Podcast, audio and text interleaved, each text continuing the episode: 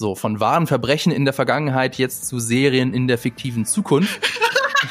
ich dachte, du sagst jetzt zu neuen Verbrechen in der Gegenwart. Äh, nein, nein, nein. Hallo und herzlich willkommen zum Podcast Die Quadrataugen powered by Vodafone. Seit dem 7. Januar 2021 ist die dritte Staffel von Star Trek Discovery vorbei. Eine Serie, die seit Beginn die Fangemeinde entzweit. Grund genug, die neue Staffel zu besprechen. Weil das alleine schwer geht, habe ich wieder zwei Gäste dabei. Und zwar zum einen Julius Busch. Hi Jules. Hallo, ich hätte es geil gefunden, wenn du sie mit dir allein besprochen hättest, ehrlich gesagt. das ähm, machen wir, wenn wir keinen finden, der mit mir äh, quatschen möchte. Aber jetzt haben wir zum einen dich und natürlich ist auch noch der Marco Risch dabei. Grüß dich. Servus, ich bin Hallo. gut vorbereitet, weil ich habe 800 Kommentare zu Star Trek unter meinem letzten Video gesehen.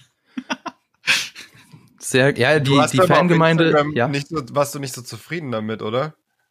Äh, ja, du aber ich will nichts vorwegnehmen. ich glaube, da, ich, so, ja. ich habe zur Diskussion angeregt und Star Trek Fans, also sowohl die alten als auch die neuen, und das hat Discovery ja geschafft, neue Fans, äh, äh, haben sehr unterschiedliche Meinungen. Hm. Und auf die Meinungen kommen wir bestimmt gleich zu sprechen. Ich wollte von euch beiden noch wissen, wir haben uns da jetzt seit über einem Monat nicht mehr gesprochen. Wie geht's denn euch? Seid ihr gut ins neue Jahr gestartet? Ach ja. Man konnte nicht ehrlich, so viel machen. Ne? Ehrlich ne? gesagt, äh, ehrlich gesagt, ähm, ein bisschen enttäuscht von dem Jahr. Jetzt, schon. Jetzt schon. Ne, das war doch, das war halt mega naiv, dass alles besser würde direkt, aber es hat sich an der allgemeinen Situation ja nicht so viel verändert in 2021 bisher. Nee, es, aber du musst ja, du weißt doch, du bist doch ein Filmfan und weißt doch, die Nacht ist am dunkelsten kurz bevor der Morgen beginnt. Insofern Boah, wird es wahrscheinlich ey. erst einmal wieder schlechter, bevor es besser wird. Ja, okay, sehr geil. Dann, äh, äh, ja, und Marco, du? Ähm, krass entspannt, ehrlich gesagt. Ich habe bis zum, wirklich bis zum 24, nee, Schlag 23. habe ich gearbeitet und dann habe ich mich für drei Wochen aus der Welt rausgeklingt. Cyberpunk, Urlaub, Essen. Ich habe wirklich nichts. Ich habe ich hab sogar Kommentare auf YouTube ignoriert, was man sowieso öfter machen sollte. Habe ich jetzt so für mich mitgenommen nach drei Wochen äh, Star Wars Kommentare ignorieren. Also tatsächlich äh, bin ich relativ tiefenentspannt. Und ich habe eine neue Lebensweisheit für mich entdeckt, die ich gerne jetzt jedem mit auf den Weg geben möchte, auch wenn es für den Podcast vielleicht gar nicht zutrifft. Ähm, ich habe ein falsches Keanu Reeves Zitat aufgetrieben als Meme. Hat sich aber herausgestellt, das wird ihm in den Mund gelegt oder vielleicht hat er es mal gesagt, aber er hat es nicht in diesem Interview gesagt, nämlich, ähm, dass er zu alt sei, um mit Leuten über alles zu diskutieren. Und ähm, er, also er ist in, dem Moment, äh, in der Phase seines Lebens angekommen, wo er nicht mehr mit jedem diskutiert. Und selbst wenn jemand zu ihm sagen würde, eins plus eins ist fünf, dann sagt er, du hast absolut recht, enjoy. das, passt aber, das passt aber nicht zu Johnny Silverhand, mein Freund. Ja, zu Johnny Silverhand nicht, aber zu Keanu Reeves. Und ich hab ähm, auch, ja, sag. Äh, ja, ich, ich habe jetzt so als Lebensweisheit tatsächlich für mich mitgenommen, nicht mit, mit, mit, mit allen über alles zu diskutieren. Ich werde natürlich immer diskutieren, auch heute natürlich. Das werde ich nie davon in meinem Leben abrücken, aber ich habe mir vorgenommen, bei dem einen oder anderen Diskussion, und es klappt auch schon, kurz im Hinterkopf einfach nur zu rechnen, eins plus eins ist fünf. Und dann habe ich schon ganze Texte gelöscht und einfach nicht geantwortet. Ja, nicht schlecht. Aber jetzt muss man natürlich dazu sagen, Keanu Reeves, der darf das machen, der ist auch schon etwas älter als wir. Wir sind aber jetzt noch in einem Alter, in dem wir das aushalten müssen, dass man miteinander diskutiert. Und genau das wollen wir ja heute auch machen. Bevor wir aber über die dritte Staffel sprechen, erstmal ein wenig Werbung.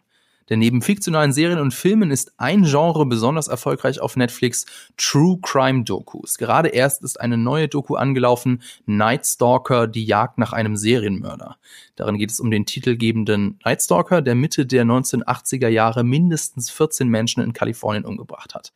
Die Kollegen von Featured stellen in einem Artikel nicht nur den Fall und die Miniserie vor, für eine vertiefende Lektüre bieten sie auch Links zu noch mehr Artikeln an. Featured ist Vodafones Magazin für digitale Kultur. Link dazu in den Show Notes. So, von wahren Verbrechen in der Vergangenheit jetzt zu Serien in der fiktiven Zukunft.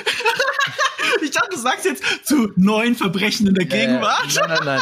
Das, das, das habe ich beim, beim Schreiben habe ich so, Mensch, da könntest du, aber da bin ich der Falsche, der das, ich glaube, wenn ich so ein, so ein, so ein Star Trek Discovery Hasser wäre, hätte ich das wahrscheinlich so, genau so gemacht, Marco. Aber ich wollte das etwas neutraler machen, denn jetzt zu Beginn versuchen wir ja noch spoilerfrei über die Staffel zu reden. Und dann fangen wir doch mal ganz allgemein mit meiner Lieblings offenen Frage an. Jules, wie hat dir denn die dritte Staffel gefallen? ähm, also dürfen wir eigentlich die alten Staffeln spoilern oder müssen wir Ich denke schon, ja. Also ich meine, es geht jetzt hier um die dritte Staffel und da, ähm, also das steht ja auch groß drüber, Review zur Staffel 3. Insofern hören sich das hier ja nur die Leute an, die die dritte Staffel schon geguckt haben oder zumindestens Staffel 1 und 2. Hm. Ich kann ja da widersprechen. Ich weiß aus meinem Video und den Kommentaren, dass sehr viele das geguckt haben, ohne dass sie überhaupt äh, Discovery geguckt haben. Es gibt tatsächlich viele Leute, die äh, das dann auch so gucken, aber von mir aus, ich spoiler in dem Video auch. Die haben das ganze Video gesehen. Also von mir aus, let's go. Aber jetzt erstmal trotzdem nochmal zum Festhalten, erstmal spoilerfrei, aber wenn du was auch noch zu Staffel 1 und 2 sagen möchtest, äh, feuerfrei. Ähm, ich ich finde es halt interessant, weil ich höre jetzt gerade schon raus, dass es Marco offensichtlich nicht so gut gefallen hat. Ähm, ich weiß nicht, wie es bei dir war, Fabian. Wahrscheinlich auch eher nicht. Äh, ich muss ja sagen, ich bin komplett auf der anderen Seite. Ich fand die dritte Staffel bisher am interessantesten und coolsten. Ähm, ich äh, bin ja niemand, der jetzt einen großen Background irgendwie in Star Trek hat. Ähm, ich habe die Serie daher vollkommen unbefangen angefangen und ich mochte sie auch immer. Ich hatte nur ein großes Problem mit ihr. Und zwar fand ich äh, die Hauptdarstellerin äh, Michael Burnham einfach super unsympathisch. Die gesamte Serie über. Ähm, also ehrlich, also nicht die Hauptdarstellerin, also die die. Figur. Nicht die ja. Schauspielerin, äh, die ist cool, aber ähm, äh, die Figur war mir halt nie sonderlich sympathisch. Ich fand die Nebencharaktere immer cool. Ähm, und äh, fand auch die die Stories sehr interessant ähm, mit vor allem mit, mit den ja äh, wissenschaftlichen Paradoxen, um die es da geht und so. Das hat mich immer echt gecatcht, aber ich konnte mich halt nie so richtig für Michael interessieren.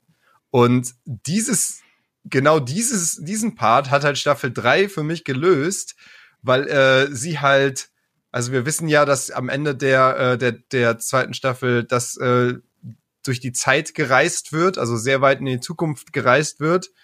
Ähm, und dementsprechend der, ähm, der Charakter von Michael verändert sich halt äh, als äh, Auswirkung dessen sehr.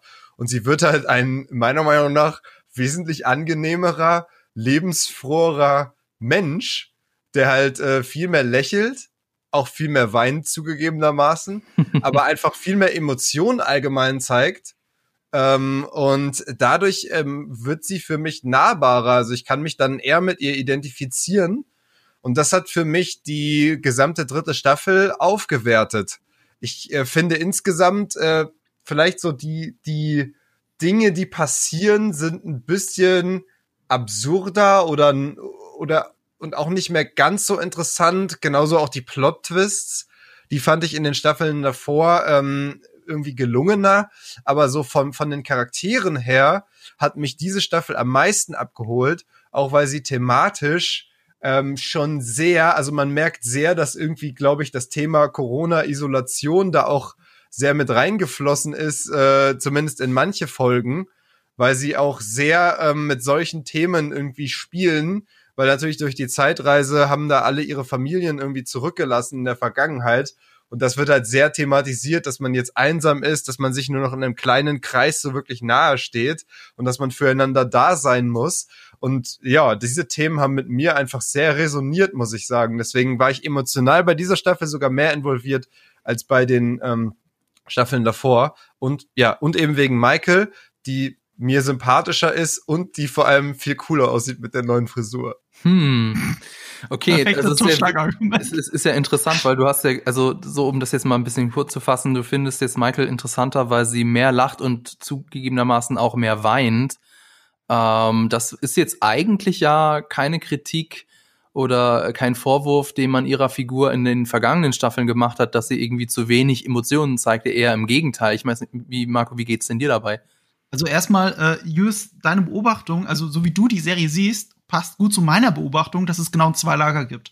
Also für viele ähm, ist äh, die dritte Staffel die beste, äh, aber auch weil sie schon befreit ist in der Zukunft, endlich mal was Eigenständiges, nicht mehr im Schatten von den anderen Dingern und äh, emotionaler natürlich. Und für viele andere ist es halt äh, die schlechteste. So, so, mhm. so der, der, aber für die, auch für mich, war der Punkt of No Return schon so ein bisschen früher an, äh, da, nämlich, also eigentlich gar nicht mal mit der dritten Staffel, sondern äh, wir haben das auch im ersten Podcast, glaube ich, besprochen, Mitte der zweiten Staffel. Das ist ein ziemlich starker Breaking Point, wo die Serie eine ganz andere Tonalität anschlägt, alles konstruiert, äh, konstruierter wirkt, Burnham immer emotionaler wird. Also äh, sie wird auch, wie ich jetzt gelernt habe, in Fankreisen auch Cryham genannt. Was sehr gut dazu passt, wie sie in der dritten Staffel dargestellt wird. Also mir ist es zu viel, mir ist es zu viel Overacting. Es gibt keine einzige Folge, in der sie nicht weint. Es gibt fast keine Szene, in der sie nicht gegen Ende glasige Augen hat. Das ist wirklich viel zu viel Overacting für mich. Ich komme da nicht mehr mit klar. Ich hatte zwei Lieblingsfiguren. Ähm, einmal äh, Commander Reno, die von der Stand-up-Comedian Tick Notaro gespielt wird, der Engineer. Finde ich super witzig, ist aber eine ja, Gastrolle. Cool. Kommt, kommt sehr selten vor, leider. Und ähm, äh, Emperor Giorgio, Michelle Yeoh. Und da hat mir natürlich die dritte Staffel dann auch in die Eier getreten, indem sie sie, äh, äh, ja, egal. Ach, scheiße. Spoiler, Spoiler, Spoiler. Ah, fuck. Also da äh, kommen wir später noch dazu, genau. Okay.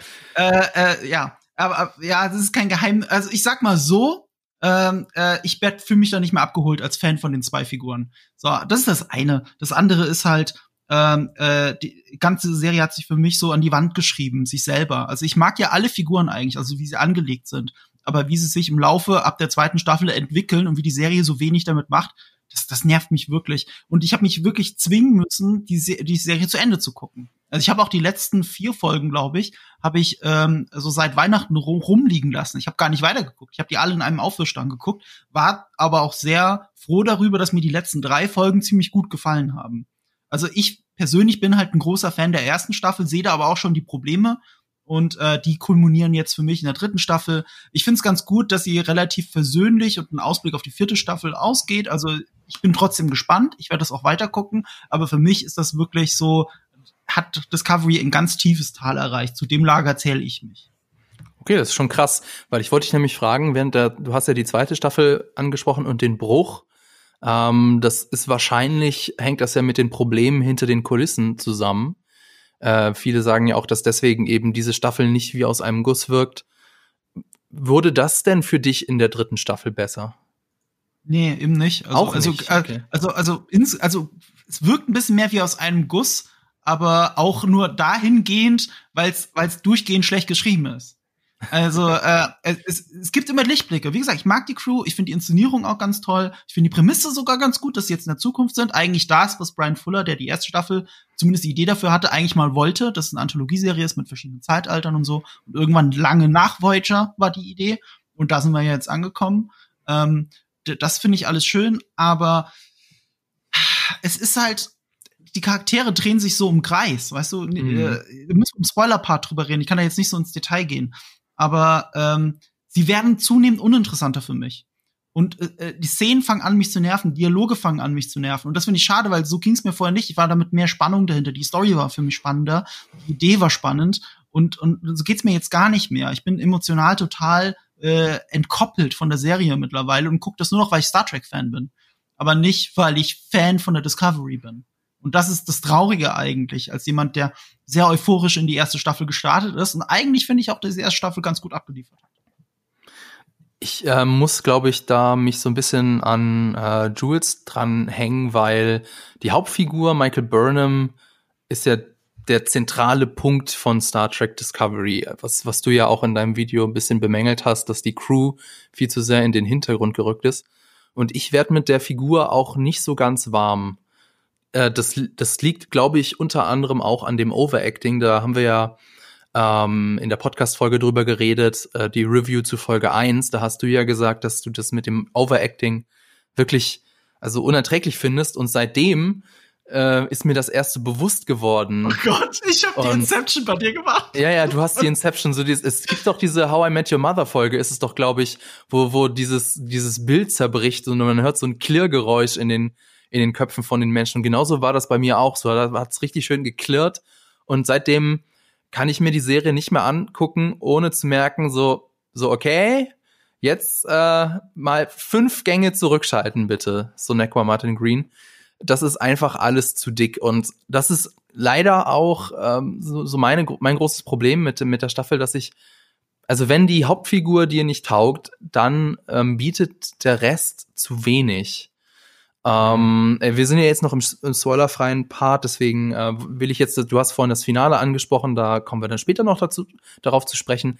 Ähm, aber der, der Großteil der dritten Staffel ist ja doch eher episodisch erzählt. Also in ganz vielen Folgen haben wir eine Geschichte, die innerhalb einer Folge auserzählt ist. Also man besucht irgendeinen Ort, erlebt dann da ein Abenteuer und fliegt dann weg. Also ähm, man, es gibt natürlich auch in diesen Folgen immer so ein bisschen reingesprinkelt, so mit bisschen Salz oben drüber, so die, die das Mysterium, das irgendwie versucht wird am Laufen zu halten seit Folge eins, nämlich äh, ist jetzt kein Spoiler, Folge eins, der, wir, wir haben das ja den, den Sprung in die Zukunft und die Föderation ist zerbrochen. Also was hat diesen Kollaps, äh, was hat den sogenannten Brand ausgelöst? Das wird immer wieder angesprochen, ähm, ist aber sehr im Hintergrund, finde ich. Und mir ist aufgefallen, das ist jetzt aber eigentlich auch kein, keine große Beobachtung, dass viele der Folgen nach Schema F ähm, geschrieben sind. Also ich weiß nicht, ob das daran liegt, dass äh, Star Trek Discovery eine Fernsehserie ist, aber sie, wenn, wenn man so, ich habe das ja wirklich gebinged, also um das auch wirklich hier bis zu unserer Podcast-Aufnahme alles ähm, fertig zu gucken. Also ich habe alles gesehen und wenn man das mal so binget, dann fällt einem schon auf, so die Parallelen zwischen den einzelnen Folgen. Also du kannst quasi spüren, wo der Werbebreak ist oder wo mhm. wo so der der emotionale Schlusspunkt ist in jeder Folge, wo noch mal irgendwie mit einem guten Gefühl beendet wird und dann in die nächste Folge übergeleitet wird.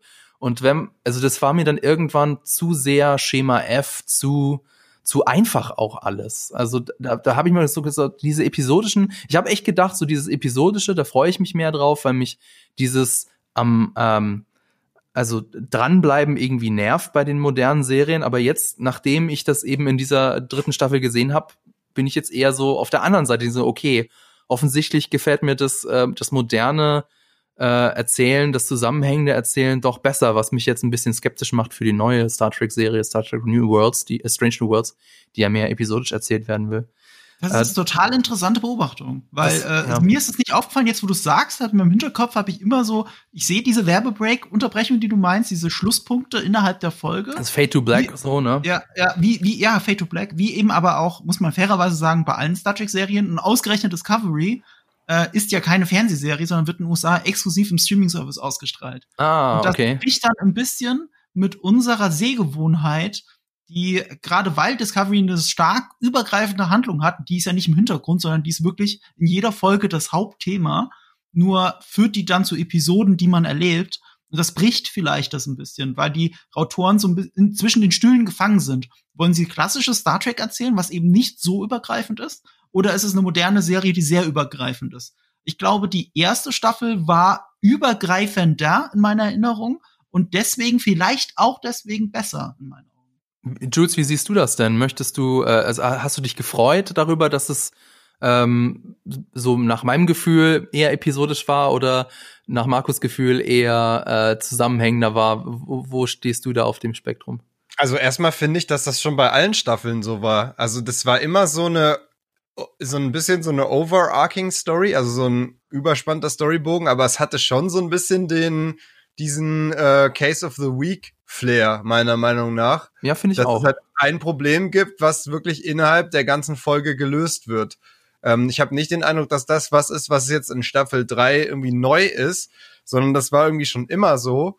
Ähm, ich bin da geteilter Meinung, weil ich finde halt, äh, ich finde einerseits ich glaube, eine, eine, eine stringent erzählte, zusammenhängende Story ähm, führt eher dazu, dich zu binden als Zuschauer und dass du halt ähm, dann eher dran bleibst und halt direkt wissen möchtest, wie es weitergeht.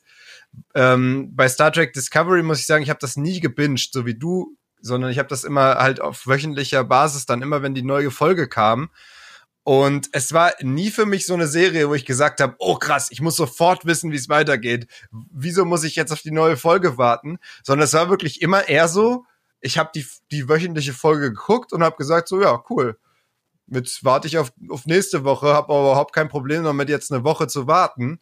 Ähm, Freue mich dann wieder, wenn die neue Folge kommt und gucke das dann wieder gerne. Aber ich hatte nie so dieses unmittelbare, ich muss sofort wissen, wie es weitergeht, wie ich bei, bei ähm, Serien habe, die halt wirklich so eine zusammenhängende, spannende Story erzählen. Ähm, Ich möchte habe. an der Stelle, weil wir über Stringenz geredet haben, weil du es gerade erwähnt hast, äh, ich möchte mal weg von dem Episodischen euch eine Fangfrage stellen, euch beiden. Oh, gerne, Ja. ja. Also die Frage lautet, sag mir die Namen der Offiziere, die auf der Brücke stehen. Kann ich dir nicht sagen. äh, rothaarig, ähm, Tilly, na gut, äh, Äh, Fenrich der- Tilly. der coole asiatisch aussehende Typ. Ähm, da, die, die mit diesem Metall, ach nee, das ist die rothaarige, ähm, die, die, äh, mit den Rasterlocken. Mhm. Also ich kann kenne keine Namen. Ich kenne keinen einzigen Namen von denen. Das ist mein Problem mit Discovery. Aber Auch witzigerweise. wenn die Charaktere, die haben hier größere Rollen als in den Staffeln davor, was ich ja an für sich sogar gut fände. Aber die Story Arcs von denen sind so aufgesetzt und versanden dann, also gerade bei der Rothaarigen zum Beispiel. Ich habe den Namen ja. gestern noch gelesen. Ich kann dir den Namen unter Folter nicht sagen. Und äh, eine der der der äh, der Offiziere auf der Brücke spielt ja im Finale sogar eine recht wichtige Rolle, sollte man meinen. Und mich hat in dem Moment schon geärgert, dass ich nicht weiß, wie die Figur heißt. Also mir fällt immer nur so Rue und Tilly ein. Das sind die zwei, die mir einfallen. Und Tilly war auch nicht von Anfang an auf der Brücke. Also wie kann es sein, dass ich nicht die Figuren der Brückenmitglieder weiß in der fucking Star Trek Serie? Und ob, obwohl die hier mehr Screentime haben als in den anderen zwei Staffeln. Und das ist ein bisschen das Problem dieser, dieser Serie. Sie fokussiert sich so sehr auf Burnham, dass die anderen Figuren krass in den Hintergrund rücken, selbst wenn sie mehr Screentime kriegen. Selbst dann spielen sie für den Zuschauer eigentlich gar keine Rolle. Also wenn, wenn, wenn die Hälfte von denen stirbt, so what? Ist Also mir eigentlich emotional egal. Und, Also du und hast- das ist das Problem. Du hast recht mit dieser einen Plotline, die komplett im Sand verläuft. Ich weiß genau, welche du meinst. Ähm, das ist äh, tatsächlich so ein bisschen, äh, da, da nimmt die Serie ihre Figuren auch nicht so richtig ernst, weil die Plotline an sich ist ja gut. Also die ist ja eigentlich ein, ähm, ein ernstzunehmendes Problem, wo man auch denken würde, ja, okay, das verdient auch, dass damit ernsthaft umgegangen wird. Aber dann ist es halt so, äh, dann hält halt Saru oder Burnham halt irgendwie eine emotionale Rede und alle liegen sich wieder in den Armen und dann ist halt so, ja, also jetzt so wichtig, so wichtig war jetzt dein Scheißproblem auch nicht, dass es halt weiterhin bestehen könnte, wenn einer unserer Hauptcharaktere eine Rede hält. Ja, Also, und das ist mein Da hast du dich jetzt aber bitte mal einzureihen und, äh, und wieder, wieder glücklich zu sein. Ich glaube, ab hier müssen wir eine Spoilerwarnung reinhauen, weil jetzt würde ich gerne konkret werden. Aber ich kann auch gleichzeitig sagen, alle, die die Serie nicht gesehen haben und es vielleicht nicht vorhaben, kack auf die Spoilerwarnung, hört weiter zu, es wird lustig. Okay, darf ich eins noch kurz äh, vorweg Ja. sagen? Ähm, was du mit den Problemen gesagt hast, das ist mir auch leider sehr negativ aufgefallen. Das ist nämlich, ähm, also in jeder Folge wird die Crew oder werden Burnham und Co. eben vor ein Problem gestellt, das so dargestellt wird, also ja, das, es ist unmöglich, dieses Problem in den Griff zu bekommen.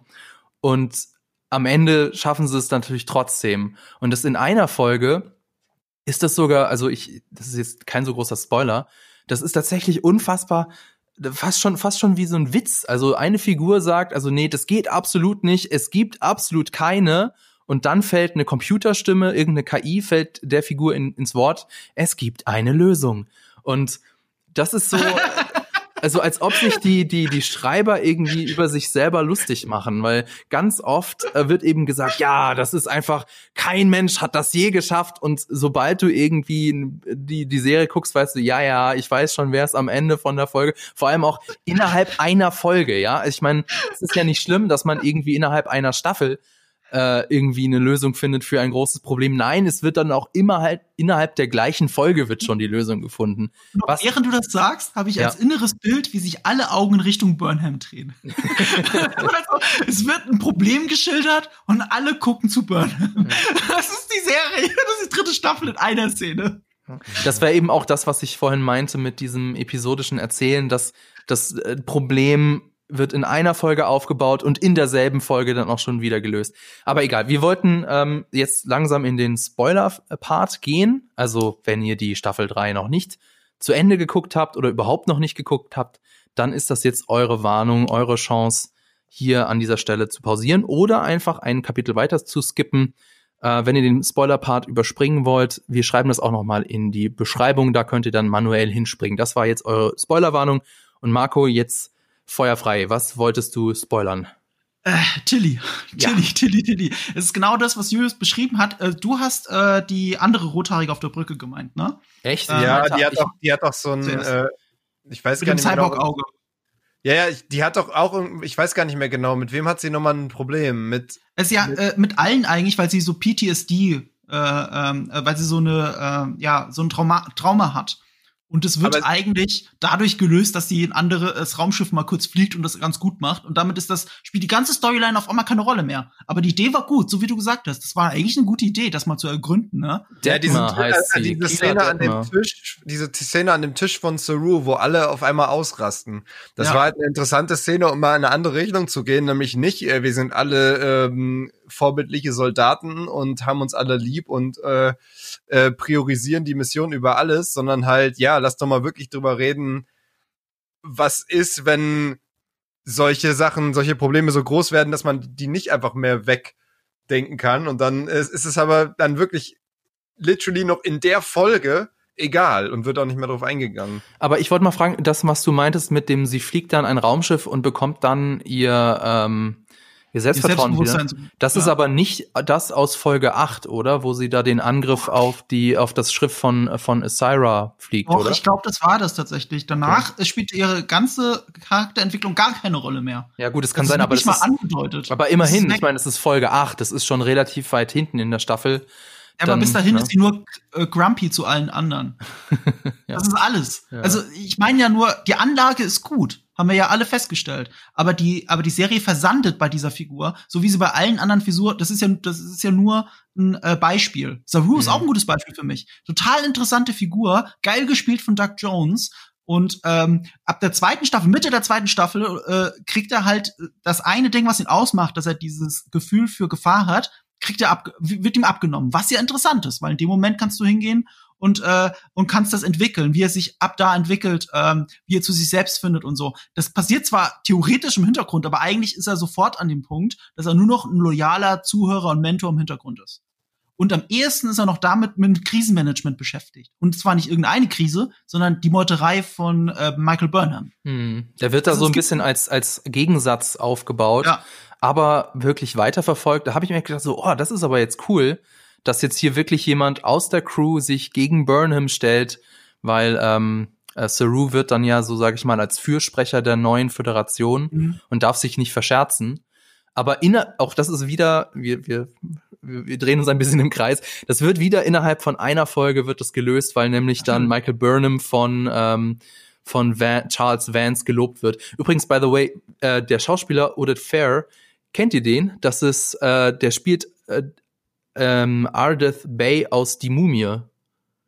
Deswegen kam er mir so bekannt vor. Ich, ich, habe die ganze Zeit überlegt, woher kenne ich den? Ja, ja, woher aber der, der hat ja jetzt so graue Haare und in den Mumienfilmen hat er halt noch lange schwarze Haare. Ich habe den überhaupt nicht wiedererkannt. Aber äh, kurzer, kurzer Fun Fact da an der Stelle. Aber der wirkt kompetent, ich mag den. Ja, ich mag den ja, auch total. Ich auch, weil er vom, komplett die Sternenflotte repräsentiert, ne? Auch, auch den Zwiespalt zwischen, sie haben Regeln, sie haben Verantwortung, aber gleichzeitig haben sie das eine Schiff, das alles möglich machen könnte. Und wie wägen sie das ab? Das ist ja alles für mich Star Trek pur. Und dann, was ist seine letzte Szene in dieser, in dieser Staffel? Ja, äh, Michael, you are the one, sagt er an einem ja, Satz. Ja, you are the one. Und dann wird sie für ihre Meuterei und, und Subordination wird sie zum Captain befördert. das ist halt so, what is mit euch, was ist mit euch los? Ja, das, das ist halt wirklich diese Absolution, die er eh erteilt für all die Scheiße, die sie baut. Ich hab da ah, und sie flennt natürlich. Ich habe da auch große Probleme mit gehabt, ähm, irgendwie so diese die Starfleet irgendwie ernst zu nehmen, wie sie da dargestellt wird, weil am Anfang ist sie halt super cool, wo sie halt so mega misstrauisch noch sind gegenüber der Discovery, aber auch das wird halt ja innerhalb von einer Folge oder so dann wieder erledigt und dass dann die Discovery da wieder voll aufgenommen wird. Ähm, und also ich meine, keine Ahnung, das ist halt Starfleet, also für mich war das halt so ein so, so eine krasse Militärorganisation, die halt auch irgendwie die, die the needs of the many äh, über die needs of the one stellen muss, in Anführungszeichen. Äh, und da kommen sie mir halt irgendwie teilweise, ich meine, das ist doch keine Hochzeit, wo man einfach sein Plus One dann mitbringen darf, wenn man Bock drauf hat. Und dann gibt's aber trotzdem ja diesen Love Interest von Michael, der halt halt die ganze Staffel lang irgendwie in, im, in, äh, in, im Hinterraum der Discovery nächtigt. weil, weil halt vögelt. Also, was ist da los? Also. Ja, das, das hab, ich verstehe, was du meinst. Also, die wissen nicht wirklich. also, klar, ich fand den auch cool und ich fand es auch cool, dass die, dass die halt irgendwie eine Liebesbeziehung haben, aber so, hä? Äh, ja, hallo Herr Admiral, darf ich meinen Freund mitbringen, weil ich äh, bin vermisst den sonst zu sehr. Ja, ist okay, soll halt hinten bei euch da drin sein. Hä? Aber die haben ja nicht mal diesen Dialog. Das ist ja das Problem. Ich Ja, hab die nicht haben Probleme den mit, dass er dabei ist. Die einfach haben, dann das spielt gar keine Rolle. das spielt alles keine Rolle. Ich sag ja aber, das ist bei den Nebenfiguren nicht zu Ende gedacht. Die Nebenfiguren sind Satelliten, die sich um den Planeten Burnham drehen. Alles dreht sich um Burnham.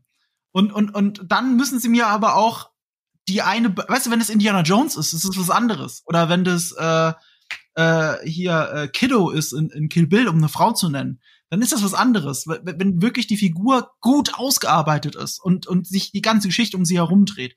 Aber sie deuten mir immer wieder an, hey, die Satelliten sind auch wichtig. Und dann lassen sie sie einfach abstürzen, weil es ihnen egal ist. Und, äh, und das nervt mich so an dieser Serie, weil sie hat so tolle Nebencharaktere. Sie haben mir Saru kaputt gemacht. Tilly als neurotische Sternflottenoffizierin fand ich auch interessant, haben sie mir kaputt gemacht. Äh, Giorgio geht, das habe ich ja vorhin gemeint, um Himmels Willen, meine Lieblingsfigur geht. Dick Notaro ist nur ab und zu da. Das ist wirklich schwierig für mich. Ich muss ja gestehen, ich fand das gut, dass die endlich weg ist. Ähm, ich habe die, ich habe die ersten zwei Staffeln auch, muss ich jetzt gestehen, nicht durchgängig geguckt, sondern ähm, halt so quer geguckt. Und ich habe das deswegen überhaupt nicht nachvollziehen können. Wieso lässt man so eine Frau, die alle Nase lang irgendwie äh, wüste Bedrohungen und Beschimpfungen loslässt, warum lässt man so jemanden an Bord? Also die sagt Die ja ist an auch einer ne? ja, ja. Und sie sagt an einer Stelle, ja, ich, ich werde deine Kinder vergiften. Und wenn, wenn so jemand an, in, an, äh, in meiner Crew wäre, ich hätte ihn schon längst auf irgendeinem Mond ausgesetzt.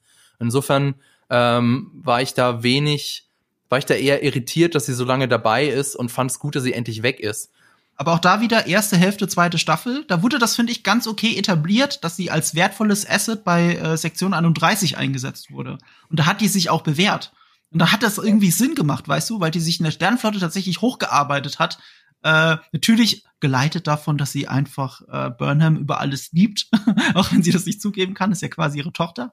Hm. Ähm, aber dann, ab Mitte der zweiten Staffel, wurde der Plot um Sektion 31 so ein bisschen albern. So, die ganze Auflösung mit dem Bösewicht, Control, diese KI und so, das war gefühlt aus dem Arsch gezogen. So wie du sagst, da gab es ja im Hintergrund einen Wechsel in den Personalien. Das erklärt vielleicht den, den anderen Einschlag, den sie auf einmal gemacht haben, der so plötzlich war. Ähm, ich persönlich bin großer Fan von Giorgio, aber äh, es gibt viele, die sie nicht mögen, weil sie halt sehr hart und witzig und plakativ ist. Also es ist irgendwie, äh, kann man auch als Overacting verbuchen, aber ähm, hier hat's mich erreicht. Ich finde das Spiegeluniversum nicht gut. Also ich, ich finde Mhm. die Idee albern. Ich meine, das hat sich Star Trek Discovery nicht ausgedacht. Das Spiegeluniversum gab es auch schon in den alten Serien. Aber die Vorstellung, dass es zu unserem Universum ein Spiegeluniversum gibt, das, in, ähm, das komplett ähnlich ist zu unserem, also soweit, dass es Menschen gibt, die uns entsprechen in der gleichen Zeit, aber alle sind böse. Das ist so absurd. Also es gibt ja die, ähm, gibt ja diese Doppelfolge, wo wir nochmal den Ausflug in das Spiegeluniversum machen in, in der dritten Staffel. Und da sehen wir ja, dass ähm, wenn du in diesem Spiegeluniversum irgendwie aufsteigen willst, dann ist es vollkommen in Ordnung, quasi denjenigen, von dem du den Job haben willst, umzubringen. Und Naja, aber das ist doch nicht das Spiegeluniversum per se, sondern das ist doch, also das Spiegeluniversum ist doch nicht alle dort sind die nee, das, böse das Version tyrannische Imperium meine ich natürlich. Sondern es ist in diesem Spiegeluniversum halt so passiert, warum auch immer, dass eben genau dieses Imperium entstanden ist, was eben so denkt. Aber nee, ja aber auch das, auch das kann ich, das ist nicht logisch. Das, also das, äh, ich finde das einfach absurd, dass äh, alle in diesem äh, Imperium einfach böse sind, dass sich die Gesellschaft dann aber trotzdem gleich entwickelt hat, dass wir auf einem ähnlichen Level der Technologie sind und obwohl sich alle Nasen lang jeder irgendwie umbringt, gibt's trotzdem die Figuren mit den Entsprechungen, äh, so damit man so, def- damit so jeder sein sein böses Ich in diesem Spiegeluniversum hat. Das, das finde ich einfach bescheuert. Ja, Okay. und für sich ist es bescheuert, aber es geht ja um die Philo Star Trek ist halt Philosophie. Und es geht um die philosophische Annahme, was wäre in einer anderen Welt, die aber genauso ist wie unsere, also wirklich muss genauso sein wie unsere, aber die Leute sind alle das, was wir böse nennen. Sie haben sich anders entwickelt, wegen anderen Voraussetzungen und die gleiche, es ist ja die gleiche Person, es ist nicht eine Entsprechung, sondern es ist die gleiche Person, äh, die gleiche DNA, nur in eine andere Gesellschaft geboren. Und das ist der philosophische Hintergrund davon in Star Trek. Deswegen zieht sich das Spiegeluniversum als beliebtes Element durch fast alle Star Trek-Serien. Und äh, insofern bin ich ein Fan vom Spiegeluniversum, weil das was so schön ist. Es ist albern, ja, aber es ist so schön plakativ runtergebrochen, äh, was diese philosophische Diskussion ausmacht. Und äh, insofern finde ich es cool. Mhm. Aber auch hier, selbst im Spiegeluniversum, Michael Burnham hat so krass overacted und und es ist wirklich, also habt ihr das habt ihr die Szene noch in Erinnerung, wo sie gegen äh, Philippa Giorgio spielt? Also wirklich, wo es nur auf die zwei ankommt, wo, ja, wo Philippa sie stellt und äh, fast exekutiert. Hm. Das war selbst für Spiegeluniversumsverhältnisse hat hat hat, hat, hat äh, Michelle Yeoh sehr subtil gespielt und äh, Soneka Martin Green, die Hauptdarstellerin, hat krass overacted. Als würde sie den Joker spielen, auch mit der Schminke und so. Und äh, ich meine, das Spiegeluniversum hat damit angefangen, dass es einen bösen Mr. Spock gab, der einen fucking angeklebten Bart hatte. Das war alles, um da, so, hier, das ist der böse Spock. Natürlich hat er einen Bart, daher kommt ja der Gag. ne, der sich die Popkultur zieht. Ja, ja. das Böse, ja, stimmt, South Park auch nochmal. Und ich finde, Soneca Martin Green hat es geschafft, dem angeklebten Bart nochmal eine Krone aufzusetzen mit ihrer Maske und, und wie sie es spielt. Wie sie das Gesicht dabei verzieht und so. Das war einfach zu viel für mich. Also für mich ist zu viel, dass sie die einfach offensichtlich unattraktivere Frisur hat ich ich finde es bedenklich, dass das dein Argument ist. Ich wollte mal fragen, Marco, du hast ja äh, ein Video gemacht mit, äh, sage ich mal, der Aussage, Star Trek Discovery wird immer mehr zu Star Trek für Millennials. Was meinst du damit? Äh, ich gebe dir ein Beispiel. Also, also erstmal, ich bin selber Millennial, muss man jetzt dazu sagen. Na, ne? ich bin in den 80ern geboren, das heißt, ich bin per Definition. Ich bin auch Millennial. super Millennial und ich mag, dass es passt das sind alle Menschen, die um die 2000er oder um die Nullerjahre herum also wirklich mit äh, elektronischen Geräten aufgewachsen sind, also mit mobil ab, alles alles ab Handy und Internet. So, also das sind Millennials, nur damit wir die Definition klarstellen. Und ich bin auch ein großer Stand-up-Comedian-Fan. Und gerade im Stand-up oder auch generell in der gesellschaftlichen Diskussion ähm, ist es so, dass äh, Millennials eben auch wenn es um Kindererziehung und so geht, dafür berühmt sind, dieses äh, ständige sich gegenseitig umarmen und empowern. Also das, was man mit Kindern in der Erziehung macht, was ja auch umstritten ist, ich möchte jetzt niemandem sagen, wie er seine Kinder erziehen soll, aber das, äh, das, ähm, wie wäre das Jim Jeffries so schön gesagt, wenn jemand dumm ist, dann sagen wir ihm nur, dass er eine Learning Disability hat, was die Definition von dumm ist. So, und es geht, es, dieses ständige Empowern, dieses ins Positive drehen. Hauptsache, du hast teilgenommen, egal ob du letzter geworden bist oder was auch immer. Und das ist so ein Symptom der, der Millennials in der Gesellschaft. Jetzt ohne Wertung. Und was ich dann in Discovery sehe, ist eben das, was ich mit Tilly die ganze Zeit erzählen wollte. Sie wird halt, sie ist fähnrich, ne? Sie hat einen ganz niedrigen Rang auf diesem Schiff. Und Saru, warum auch immer, wählt sie aus als ersten Offizier. Mit der Begründung, hey, natürlich bist du qualifiziert dafür, weil du bist mit uns in die Zukunft gereist, du hast so viel mehr erlebt als die meisten Offiziere. Trifft per, so, per se, also per Definition, auf jede Figur auf diesem Schiff trifft es zu. Also das ist mhm. keine Qualifikation, das haben alle anderen auf dem Schiff auch mitgemacht. Warum auch immer. Ach ja, damit Burnham nicht alleine ist. Zitat zweite Staffel. Damit Burnham nicht alleine ist. Das sind wir schon mal bei diesem Millennial-Thema. Alle müssen sich, das was Julius gesagt hat, alle in den Arm nehmen und sich gegenseitig trösten und empowern, dann passt das. Und was bei Tilly ist, die der Zweifel. Das gehört dazu. Sie hat jetzt diese, dieses Angebot gekriegt und zweifelt an sich selbst. Wie löst man das jetzt dramaturgisch? Ich behaupte, in jeder anderen Star Trek-Serie wäre das der Moment gewesen, wo sie sich hätte beweisen müssen. Ich würde sogar sagen, es wäre in jeder anderen Serie und jedem anderen Film das Thema gewesen. Die muss sich halt beweisen. Ich weiß, was du sagst. Der Held des Tages. Ich weiß, sie ist der Held des Tages, rettet die Welt und alle, okay, cool, du hast ja die Position verdient. Was darf macht ich, Star darf Trek? Darf ich sagen, wie man es löst? Darf ich sagen? Ja, ja. Michael Burnham sagt ihr, sie soll's machen. Nicht nur Michael Burnham, Julius. Sie kommt in einen Crew. Raum rein und die ja. ganze Crew hat sich versammelt für, ein, für eine Intervention, sag ich mal, um mir zu sagen, und ich zitiere, yes, you can.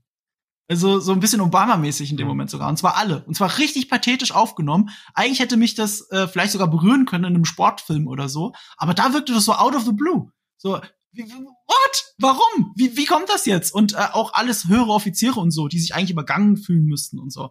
Alle so, ja, du kannst es. Und dann kommt Burnham auch noch dazu. Habe ich den coolen Yes-Part verpasst? Und dann empowert sie sie auch noch. Alles super, wir schaffen das. Und am Ende verkackt sie es auch noch. Tilly verkackt es total. Nee, Sie- nee muss ich dir widersprechen, Marco. Sie verkackt Okay. es nicht. Also es ist genauso wie äh, in der alten Enterprise-Serie, da bekommt, oder ich war es in den Filmen, ich weiß nicht, bekommt ja Riker auch ab und zu das Kommando über die Enterprise, wenn Picard nicht da ist. Und jedes Mal setzt er dann die Enterprise in den Sand.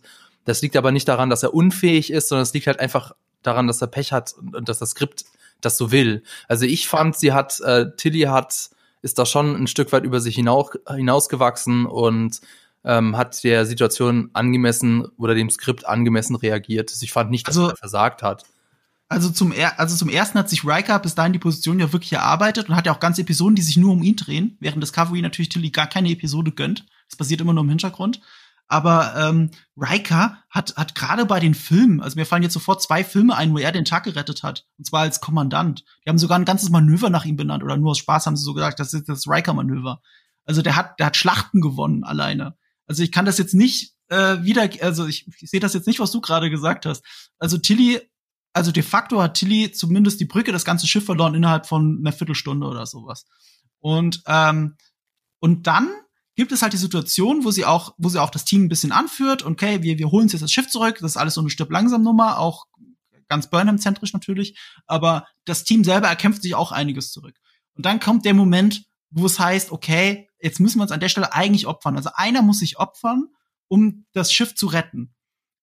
Und Tilly Wäh- Während das gesagt wird, sieht man Tilly im Hintergrund zusammensacken. Und sie sitzt dann einfach nur da. Und, und eine andere rafft sich auf, eben äh, die mit den äh, Rasterlocken. Ich hoffe, ich sage jetzt nichts Falsches, aber doch, Rasterlocken sind's, glaube ich. Und äh, sie steht auf, oder mit den Dreads, und ähm, meint, ich opfer mich jetzt, weil ich euch alle liebe. In jeder anderen Star Trek-Serie, in jedem anderen Film hätte es einen ranghoher Offizier gemacht, aus Verantwortungs- und Pflichtbewusstsein. Natürlich auch aus Liebe, weil die Charaktere sich lieben. Aber das ist jetzt der Moment, wo sie glänzt. Und das habe ich gemeint mit, das ist für Millennials. Es ist nicht mal ein Opfer. Sie, sie möchte sich opfern und wird dann von einem Roboter rausgezerrt und gerettet. Und sie kann sich dann nur noch mit Thank you bedanken. Meinst du die Stelle mit dem, mit dem Ox mit dem Sauerstoff, weil Ja, da ist Sauerstoff. Es, das ist doch sie, die es macht, weil sie doch zu einem Volk oder einer äh, ähm, Alien-Rasse gehört, die äh, länger die Luft anhalten kann oder mit weniger Sauerstoff Das klarkommt. ist mir neu. Es gab mal eine, die eine andere, äh, die Sauerstoff nicht atmet und so ein Atemgerät hat, aber die ist schon längst raus aus der Serie. Nee, es Also ist die- schon Ja, so- aber Fabian, sag doch mal, raus. also das, das, die, das Hm? wird doch mehrfach sogar angesprochen in dem Moment. Echt? Das, Also Ja. das wollte ich, das wollte ich euch jetzt fragen, weil ich nicht so tief in dem Lore drin bin. In dieser Szene ist es nicht so, dass sie sich opfert, weil sie die anderen liebt und Tilly macht's nicht, weil sie, weil sie es nicht kann oder weil sie zu doof ist, sondern die, ähm, sie heißt Oyin Oladeo und äh, ihre Figur ist die ähm, Joanne Owosekun. Ähm, die, die lebte oder in einer, in einer Gesellschaft, in einer Kultur von Apnoe-Tauchern. Und deswegen ähm, kann sie halt besonders lange die Luft anhalten. Aber da ist jetzt meine Frage, das, das, das wird in der Folge gesagt. Und das wäre ja eigentlich kein Problem, dieses Attribut dann der Figur Tilly zuzuschreiben. Oder ist es auch schon vorher irgendwie mal erwähnt worden, dass äh, die Figur ähm, besonders gut die Luft anhalten kann? Das wollte ich euch jetzt fragen. da muss ich jetzt sagen, das habe ich bis dahin überhört. Also wenn das gesagt wurde, was ich euch jetzt glaube, äh, da, dann habe ich es einfach nicht gehört, weil, ich- wahrscheinlich so abgetört von der ganzen Folge war, dass ich, äh, wo ich die letzten drei Folgen ja immer noch besser finde, aber ich war geistig an vielen Stellen nicht anwesend. Aber wenn das nur in der Folge erwähnt wird, dann ist das ja auch dramaturgisch sehr faul von den Autoren. Lassen Sie ihr schnell ein Attribut reinschreiben, mit der sie den Tag retten kann. So, das ist dramaturgisch nicht sinnvoll. Und natürlich hat sie gesagt, äh, I love you all ist das Zitat. Das hat sie gesagt. Das Einzige, was sie sagt, bevor sie sich umdreht und weggeht. I love you all, während Tilly schon längst am Wegschlummern ist. Und, äh, und das ist mein Problem. Weißt du, Tilly ist ja an für sich eine interessante Figur, aber äh, sie wird erst irgendwohin empowered, schafft es nicht, jemand anderes opfert sich, opfert sich aber eigentlich nicht. Alles ist am Ende gut und sie liegen sich in den Armen. Das meine ich damit, es ist Star Trek für Millennials. Es gibt keine Fallhöhe mehr. Stamets war für Ja. mich eine der interessantesten Figuren in der gesamten Serie. Am Anfang ein unfassbar unsympathischer Typ, hat aber eine unfassbar herzliche homosexuelle Beziehung zu seinem Lebenspartner. Und das hat mich wirklich erreicht. Und dann stirbt er auch noch so plötzlich. Und dann hat er diese große Fallhöhe und muss mit dieser Trauer um, umgehen. Das hat mich wirklich berührt. Und was macht, was passiert Mitte der zweiten Staffel? Er kommt zurück. Er, er wird zurückgeholt und dann Äh. machen sie noch nicht mal was damit. aber er- es er kommt- doch Hugh und nicht Stamets. Ich meine, Yu stirbt. Ich habe Yu gemeint, nicht Stamets. Also Ja. Yu stirbt kommt zurück, also Stamets hat diese Fallhöhe, er muss damit klarkommen, You kommt zurück, alles ist wieder gut und ab da hat auch die Beziehung, es gibt, es gibt, es, es, es gibt dann keine Entwicklung mehr bei Stamets. Der ist jetzt stehen geblieben. Und der war Ja, eine total interessante diese, Figur. Es gibt schon diese Elterngeschichte jetzt mit Adira, also dass sie beide sozusagen sich jetzt fast wie, wie Eltern verantwortlich fühlen ähm, Das- für diesen Das ist Charakter. richtig, aber es fühlt sich für mich nicht an wie eine Charakterentwicklung, weil ich habe nicht das Gefühl, dass irgendwie beide über ihren Schatten springen, Mhm. äh, große Probleme damit haben. Das sind ja alles Sachen, die mit ein bisschen äh, Smooth Talk innerhalb von einer Folge geregelt werden. Mhm. Weißt du, was ich meine? Da, da ist kein Drama, das ist keine Fallhöhe. Stamets ist bis auf die eine Stelle im Finale, in der Burnham Stamets aus dem Raumschiff wirft. Auf einmal hast du Fallhöhe. Auf einmal hast du, es geht nicht nur um Burnham. Er sagt ja sogar zu ihr, wir sind nur wegen dir hier. Nur wegen dir sind wir hier und du verwehrst mir das jetzt. Und er ist dann sogar noch sauer auf sie. Äh, Mhm. Das, das mag ich an diesem Moment, weil auf einmal wird Burnham herausgefordert. Auf einmal empowern sich nicht alle. Alle liegen sich in den Armen und es ist wieder gut. Stamets verzeiht ihr auch bis zum Ende der Folge oder der Staffel nicht. Und Ja. das ist spannend für mich. Aber, aber das haben sie halt da aus dem Hut gezaubert und die ganze andere Staffel wird Burnham ja nie herausgefordert. Nur alle haben Angst, dass sie jeden Moment meutert. Und äh, dann meutert sie, alle haben es erwartet, am Ende kriegt sie Absolution und weiter geht's. Aber das, und ist, das ja ist mir zu trotzdem, schwach. Aber das Problem bei dem Moment ist ja trotzdem, dass in dem Moment, wo er ihn, also das, was er ihr nicht verzeiht, in dem Moment tut sie ja das Sinnvolle für die Allgemeinheit. Ja, Denn ihn, ihn wegzuschicken war ja in dem Fall das absolut Sinnvollste. Also da Mhm. tut sie ja wirklich ihre Pflicht. Äh, also Moment das heißt, werden Opfer gebracht. Halt nicht das heißt sie, ihr, aber von sie anderen. meutert, sie meutert am laufenden Band, kriegt dafür keine Konsequenzen. Und der Einzige, der jetzt nachhaltig auf sie sauer ist, ist der, der auf sie sauer ist, weil sie ihre Pflicht einmal getan hat und nicht gemeutert hat. Ja, aber er erwartet ja von ihr, dass sie meutert. Genau, aber aber äh, wenn wir jetzt schon darüber, können wir bitte auch noch mal darüber reden über das unfassbare Deus Ex Machina, an dem in dem eine Gruppe von Wall-E's die Discovery rettete. ich meine, was zur Hölle war das? Also das hat mich noch viel mehr gestört als das äh, Nicht-Opfer ähm, von äh, ja der besagten äh, Taucherin. Äh, war einfach äh, dies, diese Roboter, was zur Hölle? Das ist die Inkarnation der, der Schiffs-KI gewesen. Ja. Ja, ja, ich habe das schon verstanden, wo das herkam, aber hätte, also, das fand ich ein bisschen albern. Hätte man Das ist dramaturgisch halt merkwürdig. Was ich spannend finde, ist natürlich, was das jetzt mit der ganzen Situation macht. Das Schiff wurde ja in der zweiten Staffel etabliert, ist jetzt schon irgendwie im Hintergrund Bestandteil der Crew. Es hat so ein eigenes Bewusstsein, eine wichtige Datenbank und so. Und jetzt hat, hat der Schiff einen Körper, das Schiff einen Körper, mit dem es interagieren kann mit den Leuten. Also es ist jetzt eigentlich weitergedacht. Und wenn wir uns nur das Ende anschauen von Staffel 3, dann hat sich ja, und das ist meine Hoffnung, ja wirklich was verändert im Verhältnis zur ersten Staffel. Da ist ja äh, die Hälfte der Crew ist komplett neu. Äh, es gibt neue spannende Charaktere wie Adira oder dass das Schiff eine per Person ist, ne? Und äh, dass äh, von mir aus Burnham jetzt endlich der Captain ist und niemanden zu meutern hat, höchstens die Sternenflotte als Ganzes.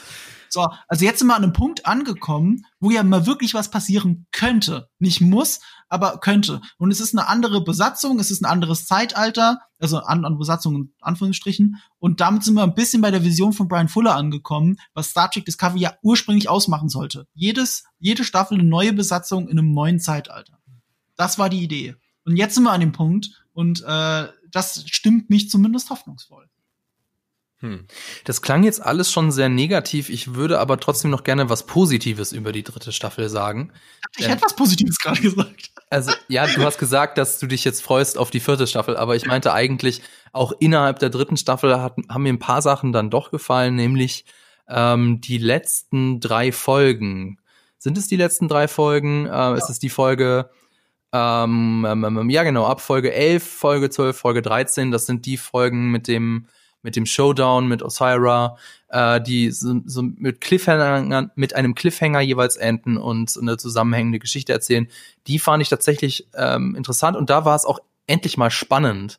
Das war nämlich auch so ein bisschen mein Problem an der, der Staffel zum Beispiel. Wir haben das vorhin gesagt mit der Folge 8, wo äh, Keeler Detmer die, äh, das Schiff von Osira angreift. Und obwohl irgendeine Computerstimme an einer Stelle sagt, childe bei 10%, aber ich trotzdem irgendwie fühle ich da keine Spannung, weil mir ist schon klar, die wird da trotzdem heile rauskommen. Auch wie das inszeniert ist und so, da, da wird keine wirkliche Bedrohung deutlich oder, oder wie es auch geschauspielert ist, da wird keine wirkliche Lebensgefahr, ähm, wird da deutlich. Aber bei den letzten drei Folgen, da, da war es wirklich spannend, da ging es um was. und äh, da war ich ähm, wirklich mit dabei, da habe ich mitgefiebert. Was, wie ging es euch denn mit den, mit den letzten drei Folgen oder mit dem Finale? Ich fand die auch cool, aber ich habe trotzdem irgendwie habe ich so ein bisschen so dieses Plot-Armor-Gefühl bei der Serie. Also ja, doch ganz stark. Es ist ja kein einziger gestorben bei dem es Ganzen. ist ja wirklich ne? keiner, keiner gestorben. Äh, trotz diversen Situationen, wo das halt immer eindeutig an, angedeutet wird. Oder selbst mal, dass man, keine Ahnung, dass es man zumindest mal irgendwie eine Narbe irgendwie davonträgt oder so. Das ist ja auch alles kein Thema, weil dann wird irgendwie die DNA rekonfiguriert und auf einmal ist man wieder wie neu geboren. Ähm, also so dieses Ganze mit äh, Radiation und so. Ähm, also es ist ganz, es ist, finde ich, echt schwierig irgendwie äh, da Spannung aufzubauen in der Serie. Ähm, und äh, das hat sich dadurch jetzt aber nochmal bestätigt, dass halt wirklich dann nichts passiert im Endeffekt. Also, ich, es hört sich jetzt grausam an, das zu sagen, aber ich glaube, so das ein oder andere Crew-Opfer hätte sich schon, schon gelohnt da will sich schon jemand opfern und selbst das nehmen sie nicht. also, also alle, die ausgeschieden sind, also fast alle, die aus der Gruppe ausgeschieden sind, sind freiwillig gegangen. Also im Laufe der Serie. Also auch gerade in dieser Staffel sind ja, lass mich nicht lügen, ein oder zwei Figuren gegangen. Also Giorgio auf jeden Fall und die, äh, die, die Sicherheitsoffizierin, ja. Ja, und überhaupt, das ist so, so das Thema der Serie, dass immer mal wieder jemand freiwillig geht. Und, äh, ist überhaupt mal gestorben. Ja, also, also, ähm, also theoretisch Hugh Theoretisch, das hat mich ja, ja wirklich, no, das hat mich schockiert. Mein lieber Mann. Aber die zweite Staffel hat's ja wieder kaputt gemacht. Und äh, Lorca, wenn du so willst, äh, das war ja der große Plot-Twist der ersten Staffel. Aber da hat die erste Staffel auch darauf hingearbeitet. Ne? Ab seiner ersten Szene in der dritten Folge hat die Serie darauf hingearbeitet. Ähm, und, und das finde ich halt so der große Unterschied. Also auch Osira wurde ja in den letzten Folgen der dritten Staffel erst aus dem Hut gezaubert. Ja, die wurde so, sehr spät vorgestellt. Das ja. war schon echt nicht so gut und Control ja auch, ne? Also in der zweiten Staffel. Also in dem Moment, wo ein Antagonist eigentlich die ganze ganze Staffel über keine Rolle spielt und am Ende eine sehr große Rolle spielt, in dem Moment ist, kann es ja nur ein Abziehbild sein. Weil du hast keine Zeit für Charakterisierung oder für eine Beziehung zur Hauptfigur. Control hat keine Beziehung zu Michael Burnham. Osira hat keine Beziehung zu Michael Burnham. Nur indirekt ja, über, über Booker, wenn du so willst. Und äh, Lorca hat aber eine starke Beziehung zu, zu, äh, zu äh, Michael Burnham. Und das, das ist halt, der Unterschied. Es wird halt nur über diesen Arzt so ein bisschen halt versucht, der einem dann erzählt, wie toll die dann doch eigentlich ist.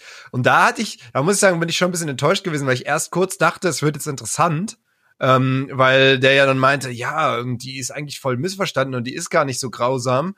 Und dann äh, hat sie ja den, den Vorschlag auch für, ähm, für Starfleet halt mit dem mit der mhm. Fusion und so, wo dann so dachtest du, ah, okay, dann ist sie doch eigentlich nicht nur böse, sondern sie versucht halt irgendwie, hat ja doch einen, einen Plan, der vielleicht irgendwie auf was hin hindeutet äh, und dann wird es aber relativ schnell ist halt dann fühle ich dann ist man halt sozusagen in der Situation von dem dem äh, diesem Wissenschaftler im Rollstuhl wo und, und auf einmal so ja, nee, die ist doch einfach nur böse. Äh, ganz ehrlich, äh, guck doch. Und dann merkt er selbst, und dann merkt er selbst so, ja, fuck, die ist ja wirklich einfach nur böse. Und dann so, ja, sorry. Da doch keine. Das war so eine schöne Steilvorlage. Das war ja. so schön Star Trekig, dass der Bösewicht ja. herausstellt als jemand, der eigentlich auch diplomatisches Interesse hat. Sorry, Fabian. Ja, aber ich wollte nur sagen, dass da, da habe ich mich so gefühlt, so, ja, wollt ihr mich eigentlich verarschen? Ich habe doch aufgepasst, ich habe doch mir die dritte Staffel angeguckt. Also sie wird eingeführt damit, dass sie einem Untergebenen, dass sie einen Untergebenen, der auch noch mit ihr verwandt ist, äh, so einem Monster zum Fraß vorwirft, weil er seine Aufgabe nicht gut macht. Oder sie wird ja. mit sie beziehungsweise die Emerald Chain wird mit Sklaverei in Verbindung gebracht und es ist auch so ein so ein To-Go Bösewicht-Ding, wenn du, wenn du klar machen willst, derjenige ist böse und wirklich richtig böse, dann bring ihn irgendwie mit Sklaverei in Verbindung. Und mhm. ähm, also sie wurde die ganze Staffel als, als ein Bösewicht, ein, ein reiner, purer Bösewicht vorgestellt. Und dann im Finale wird dann so gemacht, ja, aber sie ist ja voll komplex und hat ja auch ihre eigenen Beweggründe. Und da habe ich mich so, also das ist, ähm, finde ich auch eine coole Idee an und für sich. Und würde auch so sagen, genauso wie du gesagt hast, ähm, Jules, so, ach, das ist, das könnte, das wird jetzt noch mal spannend, so, ach, interessant. Aber nee, dann, äh, dann zeigt sie halt doch wieder in Anführungszeichen ihr wahres Ich und äh, exekutiert jemanden vor den Augen von, von dem Arzt da. Und da habe ich ja. mich so ein bisschen verarscht vorgefühlt. Also ja, das hätte sowohl davor, vor dem Moment, hätte das schon aufgebaut werden müssen und danach hätte es halt auch weiterhin existieren müssen und nicht dann einfach wieder direkt weggewischt werden. Ja. Ähm, dann wäre es interessant gewesen. So war das halt so, äh, ja, wir haben in irgendeinem äh, Buch über, äh, über Drehbuchschreiben gelesen, dass komplexe Bösewichte gerade voll in sind, siehe Thanos und Co. Lass uns doch mal eine, eine Folge reinmachen, wo wir denen ein bisschen Komplexität geben, die wir aber sonst null reflektieren in der gesamten Staffel. aber vor allem, sie denken es nicht weiter. Also nochmal das Grundproblem, ja. sie haben eigentlich eine interessante Grundvoraussetzung, nämlich sie möchte eigentlich Verhandlungen mit, mit der Sternflotte. Und dann bist du auch kurz so ähm, selber hinterfragen, okay, vielleicht ist sie ja wirklich nicht so böse. Und selbst, ja, ja Sklaverei, klar ist was Böses, aber die Römer haben auch versklavt. Ab irgendeinem Punkt muss Zivilis Zivilisation sich ja weiterentwickeln und sie war dazu bereit.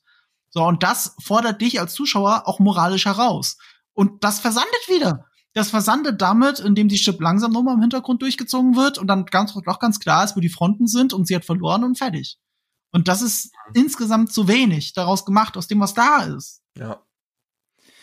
Dann würde ich gern noch was ähm, zu der zweiten äh, Handlung im Finale, in den Finalfolgen, was da äh, von euch wissen. Und zwar die Auflösung des Brandes oder des Kollapses. Und zwar ist das ja so ein bisschen ein Mysterium, die ganze Staffel über. Ähm, also seit Folge eins fragen wir uns, ähm, es ist mal eine dringendere Frage, mal eine weniger dringendere Frage, drängendere Frage. Was hat jetzt den Brand ausgelöst? Und dann in der letzten beziehungsweise vorletzten Folge wird es eben enthüllt. Das war dieser Kelpien. Sobald der einen Wutanfall bekommt, dann ähm, wird das Dilithium instabil. Äh, wir haben ja, also ich, gibt's, das ist ja so, so sowas, was YouTuber gerne machen, ähm, so, so Theorievideos und Spekulationsvideos. Und ich habe mich schon gefragt, äh, schon gedacht, als wir unser Spekulationsvideo dazu gemacht haben, so dass nichts davon wird es. Das wird irgendwas, was in Anführungszeichen eigenes, was die Macher sich selbst zuschreiben können. Und natürlich ist es ein Kelpianer gewesen, weil das ist ja, glaube ich, auch eine, eine Rasse gewesen, die sich die Star Trek Discovery Leute ausgedacht haben. Und natürlich ist es irgendwie etwas, was man so nicht hätte vorhersagen können. Wie hat euch denn die, diese Auflösung gefallen? Also ich finde solche Mysterien immer, äh, also grundsätzlich glaube ich relativ schwierig, weil nur in absoluten Ausnahmefällen äh, finde ich, ist die Auflösung im Endeffekt interessanter als das, was die ganzen Fantheorien sich im Voraus ähm, ersponnen haben. Äh, aber ja, also in dem Fall sehe ich das, also fand ich das wieder so. Also ich, ich fand halt das Mysterium deutlich interessanter als äh, das, wie es im Endeffekt aufgelöst wurde. Ich bin auch gar nicht sicher, ob man wirklich das schon so früh innerhalb dieser Staffel hätte auflösen sollen oder ob es nicht besser gewesen wäre, wenn das äh, eher so ein weiterhin bestehender äh, Konflikt gewesen wäre, der sich noch mit in die nächste Staffel zieht, äh, das irgendwie aufzulösen, weil so fand ich war es dann ja doch relativ in Anführungszeichen simpel am Ende. Super simpel, ja. Ich, ja ja, ich, ich finde es albern. Also albern im Sinne von dramaturgisch albern. Also, das hätte man in einer normalen Star Trek-Folge, also in einer Folge, wäre das so die Standarddramaturgie gewesen, ne? Also etwas, was du gar nicht kommen siehst. Ist aber auch egal, ob du das nicht kommen siehst. Und äh, dann geht's, wird das zwischenmenschlich, wird das Problem gelöst. Das ist ganz normales Star Trek, aber für eine Folge, nicht für eine komplette Staffel. Die bauen halt ein Mysterium auf, das von Anfang an gar nicht lösbar ist, weil eben gar nichts von Anfang an wirklich äh, hergeleitet wird dramaturgisch. Man kann sich höchstens dann noch am Ende hinterfragen, ja, warum ist denn 100 Jahre lang niemand anderes auf die Idee gekommen? So, also je, jede andere Star Trek Crew hätte das Problem auch gelöst. Es gab halt nur nicht eine Crew, die so, es hat halt niemand Burnham an Bord. Und dann haben wir keine Lösung für das Ganze. Und dann wirkt es für mich im Nachhinein sogar so, als wäre es eine billige Ausrede, um Saru zwar nicht umzubringen, aber vom Captain zu entfernen, damit Burnham endlich Captain sein kann. Ähm, und deswegen finde ich es dramaturgisch halt so schwach, und äh, das ist so symptomatisch dann für mich, für die ganze Staffel. Mir fällt jetzt erst auf, dass sie Michael Burnham heißt und auf Englisch heißt es The Burn. Das war auch eine Fantheorie. Äh, ja, gut, äh, es ist ja Michael Burnham und diesmal das Wichtigste und dann heißt es noch The Burn. Das muss ja miteinander zu tun haben. äh, ja. Hab ich ja, also ich, also ich finde, finde die ganzen, also viele Subplots, also so viele so Case of the Week Geschichten, ähm, die auch Mysterien waren, wurden deutlich interessanter am Ende aufgelöst als jetzt diese große, dieses große Mysterium der mhm. gesamten dritten Staffel, muss ich sagen. Ja. Oder was sagst du, Fabian? Ja, also ich fand, das war dann auch sehr einfach, beziehungsweise so So, ja, okay. Also gen genau wie du das gesagt hast, so die, die Theorien und die Spekulationen, die waren alle interessanter als das, was letztlich bei rausgekommen ist. Wie das leider ja. oft so ist. Ähm, und was du auch gesagt hast mit, äh, du hättest es interessanter gefunden, wenn man das irgendwie noch mit in die nächste Staffel mit rübergenommen hat. Ähm, also genau, es ist jetzt, um das nochmal klar zu machen, ist jetzt definitiv, die Gefahr ist gebannt.